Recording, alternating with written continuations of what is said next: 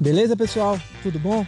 Eu sou o Leon e esse é mais um episódio do podcast Movilizando. Convido vocês a continuarem aqui comigo. Nesse podcast, iremos falar sobre desigualdade digital no Brasil e por que da influência disso no Enem 2020.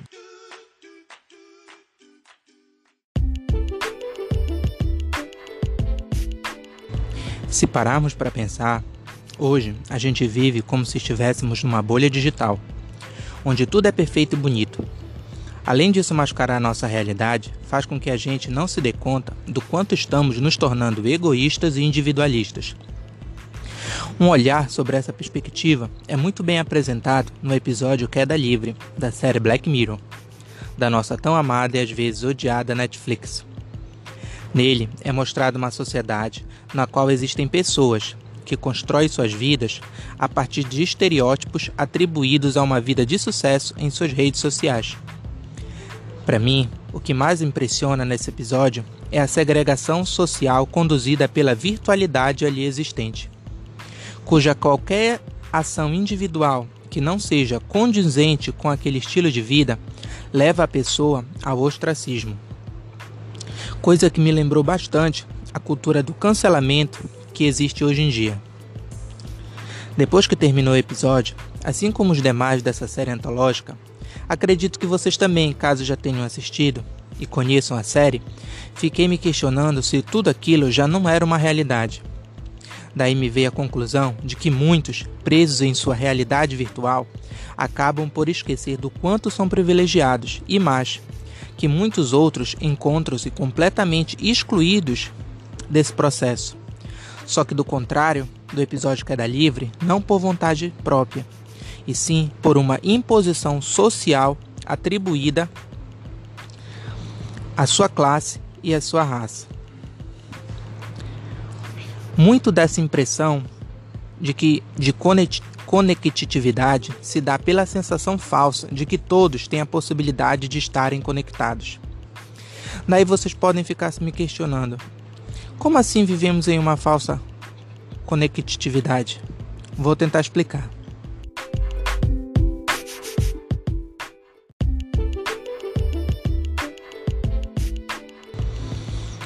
Quando a gente olha à nossa volta, podemos perceber que quase todos têm um aparelho de celular conectado ao WhatsApp ou Facebook. Isso, de fato, é uma verdade, tanto que para a Anatel, agência reguladora de telefonia brasileira, existe em média dois aparelhos de celular para cada habitante do Brasil. Esse número é facilmente comprovado quando a gente olha aquela gaveta cheia de celular velho que a gente tem na nossa casa. Aqui em casa, por exemplo, tem celular dos anos 2000. Sabe aquele Nokia antigo um grande ainda, azul escuro com detalhe branco. Eu acho que o modelo era 3310. Não sei se vocês lembram. Encontrei um desses aqui em casa um dia desse e liguei. Não é que o bicho funcionava ainda? Incrível, né? Sim, voltando ao assunto. Esse fenômeno capitalista, onde cada indivíduo tem sua posse, tem em sua posse um smartphone favorece o surgimento de uma série de dilemas que envolvem diversos aspectos da vida humana. Na psicologia, por exemplo, já se fala em uma nova fobia chamada de no nomofobia, que para o Conselho Federal de Psiquiatria se traduz pela sensação de desconforto causada pelo distanciamento de aparelho de celular. Se quiserem, eu faço um podcast só sobre isso no futuro.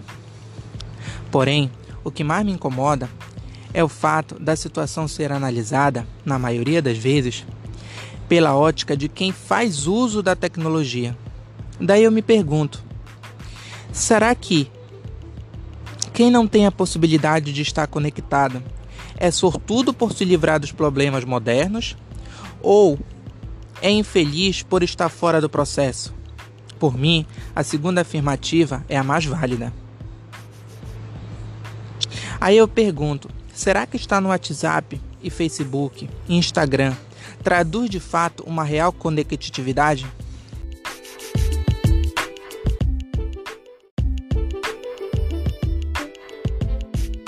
Acredito que não, pois vários fatores interferem nisso. Um deles, e na minha opinião, o mais segregador, é o fator econômico. Porque a falta de dinheiro dita quem vai estar ou não conectado de verdade. Só para vocês terem uma ideia, conectar-se não é apenas viver na fantasia das redes sociais. É algo que está muito além disso. Pensa comigo. Se pudéssemos estender nossos planos de dados, nós não nos limitaríamos ao WhatsApp e Facebook. Navegaríamos pela imensidão de possibilidades da rede. Consumiríamos mais conteúdo de qualidade, mais vídeos e podcasts informativos. Iríamos ler muito mais livros e assistir filmes. Iríamos usar o nosso, nosso celular, nossas ferramentas de busca durante as aulas, sem, sem interferir nada, pelo contrário, agregando valor àquele momento. O trabalho seria mais dinâmico e proativo.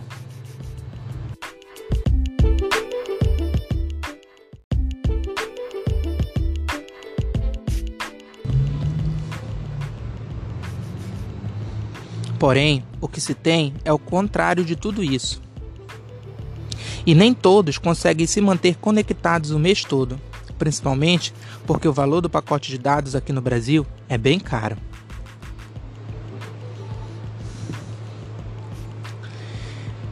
Segundo a revista Exame, em 2018 o Brasil possuía a segunda internet mais cara do mundo e o porquê disso estaria na alta carga tributária cobrado aqui, que de acordo com a revista fica em torno de 40%. No outro extremo, ou seja, o país com a internet mais barata está o Japão, com um tributo de apenas 5%. Para ter uma ideia, em horas de trabalho,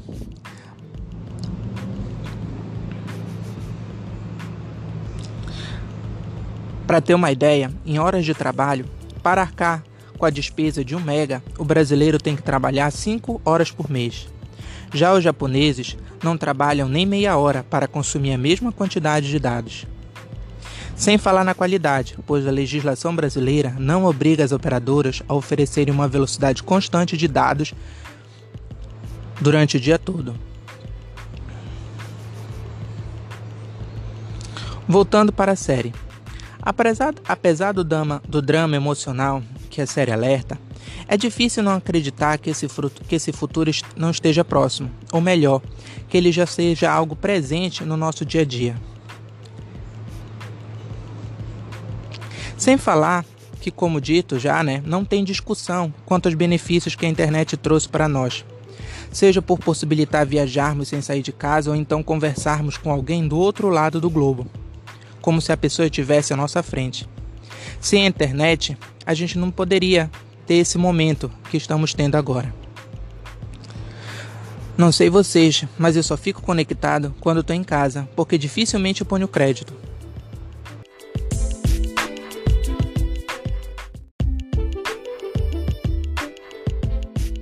Voltando ao assunto.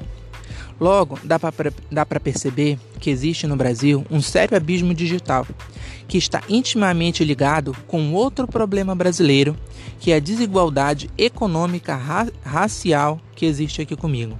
Viaja comigo. Para o Instituto Brasileiro de Geografia e Estatística, que é o órgão público responsável por mensurar parâmetros sociais capazes de pro proporcionar às autoridades criarem políticas públicas de redução das desigualdades sociais, aproximadamente 48% dos brasileiros se declaram negro.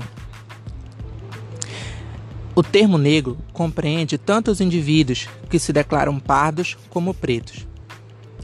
Desse total, ainda de acordo com o IBGE, 33% estão na linha, da na linha da pobreza e 65%, em média, encontram-se desempregado, desempregados.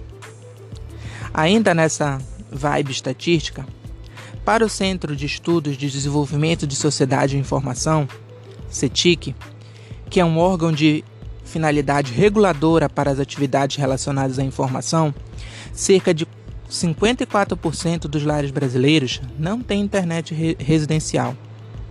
Já para a Agência Brasil, que é um órgão é, que é uma agência pública de notícias, esse cenário é ainda pior, porque para ele, 70% das famílias que recebem até um salário mínimo não possuem internet e 95 milhões de brasileiros não têm nem equipamentos de informática algum, tipo celular ou computador.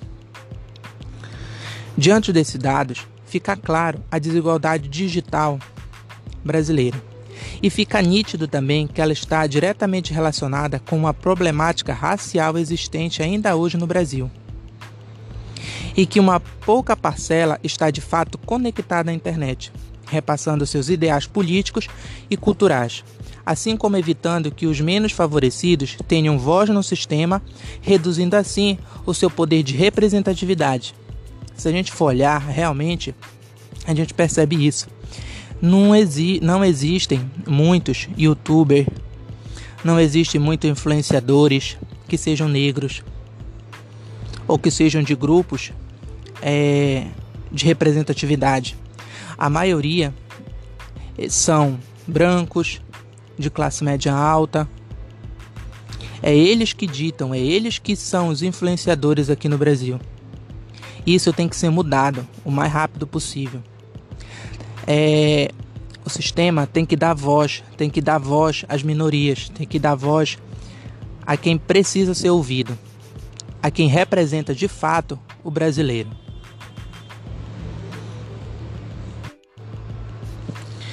Isso sem contar que muitos desses influenciadores eles encontram-se apenas no, apenas no eixo no eixo sul e sudeste do país, poucos influenciadores são da região Nordeste, da região Norte.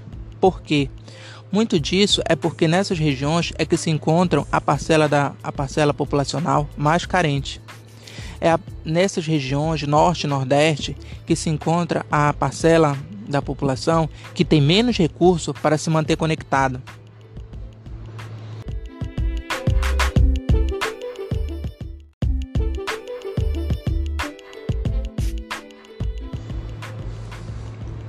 Essa realidade tem reflexo direto na vida de muitas pessoas, em especial dos jovens, que são os principais atores de transformação social de suas classes.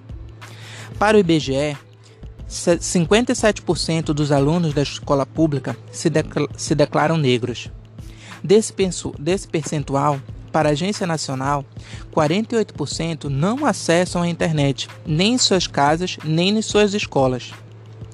Logo, a gente vê que existe uma imensa desigualdade na sociedade brasileira e muito dela está relacionado com a histórica desigualdade racial. Só para lembrar, desde, desde o início da formação do território brasileiro, houveram diversas políticas que não favoreceram a igualdade racial. A, princípio, a principal delas é a não recolocação social da população escativa, que levou muitos negros a ficarem em situação social de extrema precariedade e que surgem consequências até hoje. Muito do preconceito, muito da segregação racial que existe hoje é oriunda dessa época.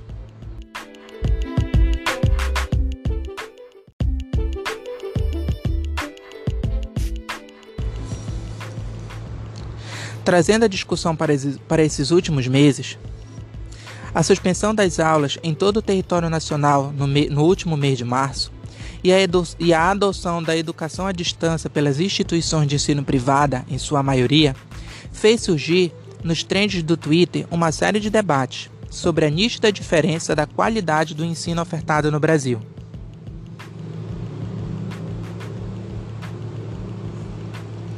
na qual uma pequena parcela da população, mesmo diante das limitações, prosseguiram tendo aula. Pelo outro lado, a grande maioria dos jovens brasileiros foram obrigados a terem que lidar com uma série de contratempos para conseguirem continuar estudando em suas residências. Para pôr mais fogo no incêndio que já existia no parquinho, o silêncio do Ministério da Educação diante da pressão de algumas entidades civis ligadas à educação e depois a divulgação daquela, daquela campanha publicitária bizarra que alertava os candidatos sobre o início do período das inscrições, na qual foi mostrado um perfil adolescente completamente incoerente com a realidade, trazendo jovens ostentando seus equipamentos de informática de última geração e falando frases imperativas, causou muito mais, causou muito mais indignação, fazendo o tema ser um dos mais comentados no Twitter.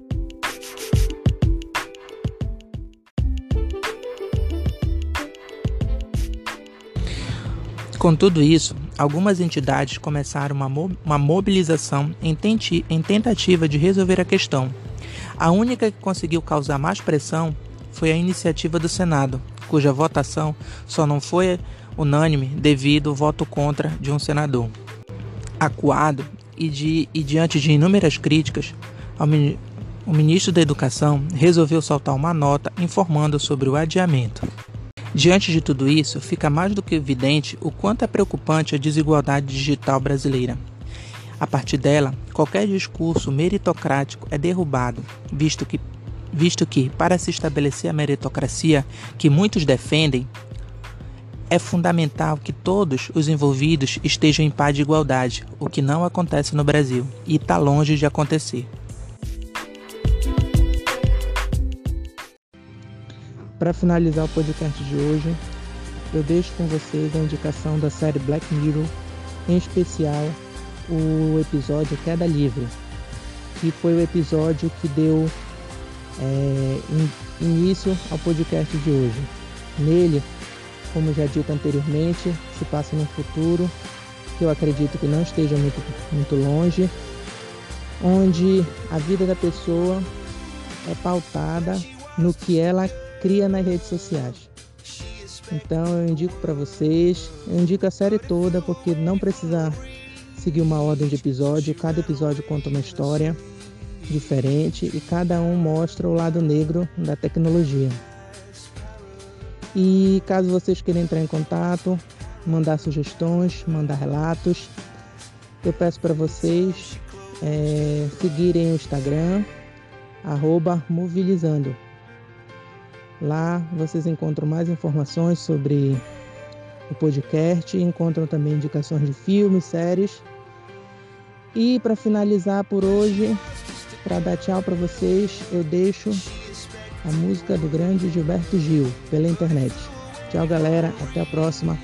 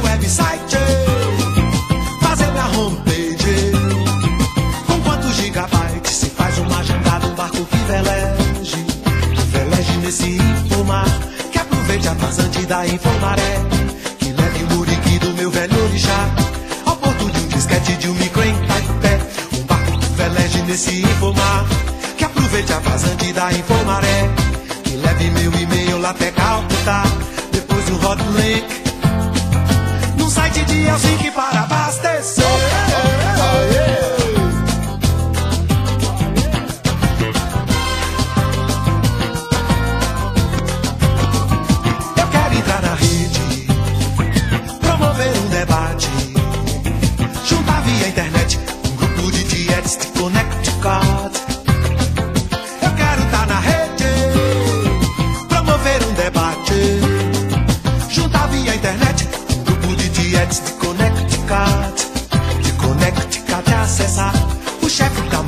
Polícia de Milão. Um hacker mafioso acaba de soltar um vírus pra atacar programas no Japão.